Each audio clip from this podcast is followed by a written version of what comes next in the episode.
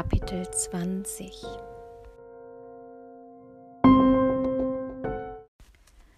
Fünf Minuten später standen wir vor Hannes Eingangstür und klingelten. Unter dem roten Lack blätterten die Farbschichten aus früheren Jahren. Ich beugte mich näher heran und sah, dass die Villa Efi schon mal eine blaue, eine weiße und eine schwarze Eingangstür gehabt haben musste. Dahinter hörte ich Pantoffeln auf uns zuschlappen. Undeutlich drangen ein paar Worte zu uns. Hanne redete mit jemandem, aber es drang nur gedämpft durch das Holz. Dann öffnete sich die Tür vor uns und Hanne stand uns mit einer Katze auf dem Arm gegenüber. Es war das erste Mal, dass ich sie mit offenen Haaren sah. Ihre grauen Locken hingen in dichten Wellen über ihre Schultern. Lara, wie schön, dass du mich besuchen kommst. Und du hast ja sogar deine Freunde mitgebracht. Sie lächelte, strich der Katze durchs Fell und winkte uns in den Flur in Richtung Küche. Ich seufzte nur und sagte nichts. Mal sehen, welche Namen sie sich noch für mich ausdachte. Auch Hannes Teil der Villa sah aus wie ein Museum. Der Flur war düster, nur das bunte Fensterglas in der Eingangstür ließ etwas Licht herein. Hanne benutzte ein Parfum, das sie sich viel zu kräftig aufgesprüht hatte. Sie roch ja kaum noch etwas und merkte das wahrscheinlich gar nicht. Ich warf Matz einen belustigten Blick zu, den er erwiderte, indem er seine Nase kraus zog. Doch bei Hanne roch es nicht bloß nach Parfum, sondern auch kräftig nach gekochtem Kohl. Nicht gerade mein Lieblingsgeruch, Sie winkte uns weiter durch den engen Flur Richtung Wohnzimmer. Kann ich euch einen Kaffee anbieten? Ich grinste und winkte ab. Nein, danke. Wäre Ma dabei gewesen, hätte sie Hanne jetzt einen langatmigen Vortrag über die Wirkung von Koffein bei Kindern gehalten. Zumindest hätte sie das vor ein paar Tagen noch gemacht. Heute wäre es sogar möglich, dass sie Benno und mir ein Likör einschenken würde und das ganz normal fände. Ich folgte Hanne ins Wohnzimmer. Sie winkte uns zum Sofa und verschwand dann in der Küche. Mats und Benno setzten sich rechts und links neben mich auf die Couch. Wir warteten und sahen uns um. Auf dem Kaminsims standen ein paar Bilderrahmen mit alten Fotos. Ein verblichenes Familienfoto zeigte wahrscheinlich Hanna als Mädchen mit ihren Eltern. Daneben standen zwei Fotos von einer schwarzen Katze und einer roten. Anscheinend lebte Hanne schon immer allein. Nirgends entdeckte ich ein weiteres Bild, auf dem Menschen waren, keine Kinder, kein Ehemann, nicht mal Freunde. Fräulein Elvira benimmt sich heute noch viel verrückter als die ganzen Leute da draußen, rief uns Hanna aus der Küche zu und kam mit der Katze auf dem Arm zurück.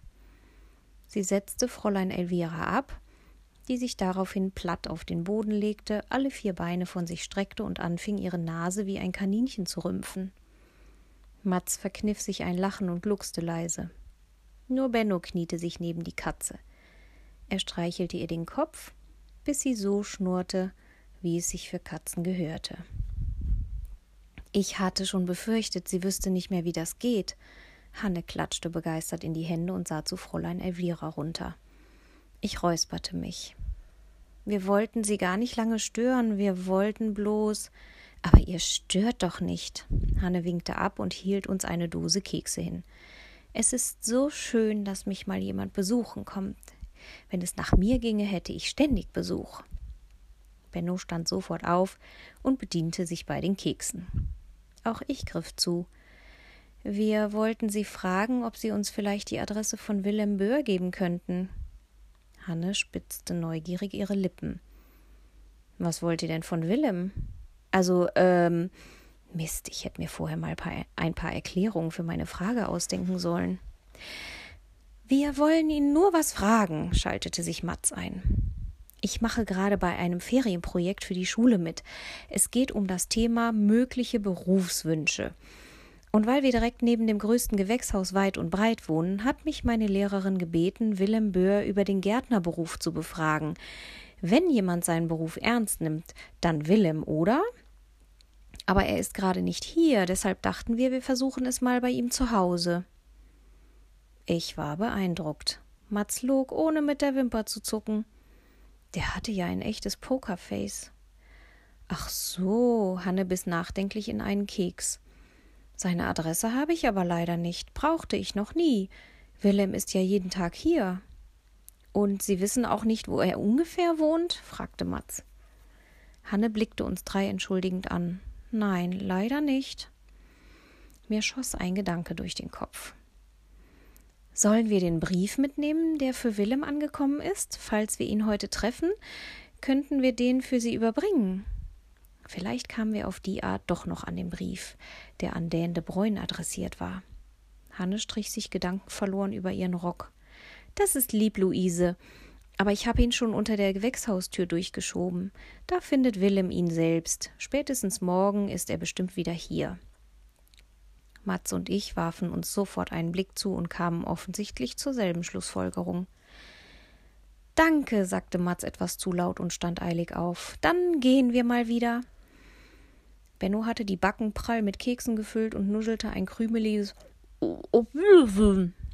Ich verabschiedete mich auch und schob mich hinter Matz und Benno zurück durch den Flur. Elvira schnurrte immer noch, als die Tür hinter uns ins Schloss fiel und der Kohlgeruch endlich nachließ. Wohin gehen wir?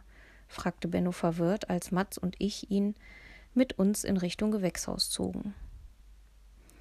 Wir suchen den Brief, antwortete ich knapp. Nur eine Sache leuchtete mir einfach nicht ein. Ich kaute auf meiner Unterlippe herum, während wir über die Wiese vor der Villa liefen. Warum vergessen manche Erwachsene plötzlich alles und jeden und andere bleiben völlig normal? Hanne war so wie immer, stimmt's? Ich warf Mats einen fragenden Blick zu. Immerhin war sie schon sein ganzes Leben lang seine Nachbarin. Er grinste nur. Ja, aber ihre Katze war dafür echt schräg. Benno protestierte. Die Katze war nicht schräg, sie war nur ein bisschen wie ein Kaninchen, beendete ich Bennos Satz. Du hast recht, sagte Mats zu mir. Wenn die Katze wirklich vom Duft so komisch drauf war, Wieso war Hanne es dann nicht?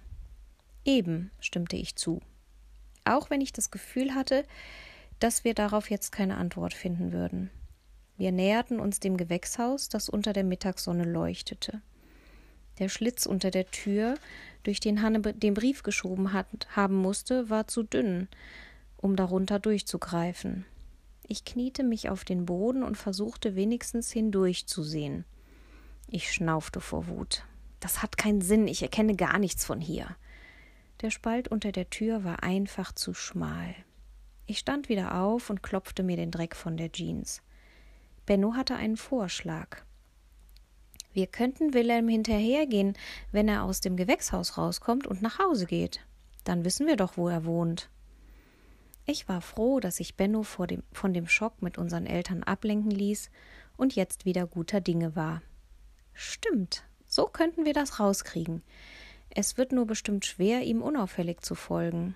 Ich habe das Gefühl, dass Willem eher uns beobachtet. Und das schon eine ganze Weile. Bennos Augen warteten auf eine Lösung. Aber was machen wir denn dann? Ich klatschte die Hände zusammen. Ich habe eine Idee. Das ist nicht der einzige Weg, wie wir an den Brief kommen können. Los!